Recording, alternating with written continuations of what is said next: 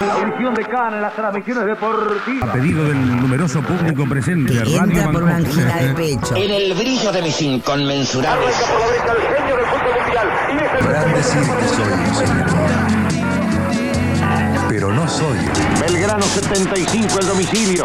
Rivadavia Estación América en la provincia de Buenos Aires. La radio vive y se vive de mil maneras distintas. Hola, ¿qué tal? Bueno, me llamo Noemí, soy de Bernal. Por los años que tengo, que son muchos, tengo muchos recuerdos con la radio. Pero hay uno que me quedó grabado, no sé por qué. Yo era muy chica y mi mamá escuchaba la novela Los Miserables.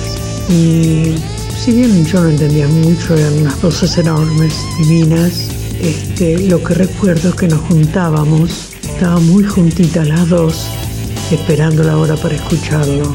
Ese contacto tan cerca de mi mamá siempre lo llevo, lo recuerdo. Bueno, un beso grande para todos. 27 de agosto, Día de la Radio Argentina. Una producción de UNQ Radio.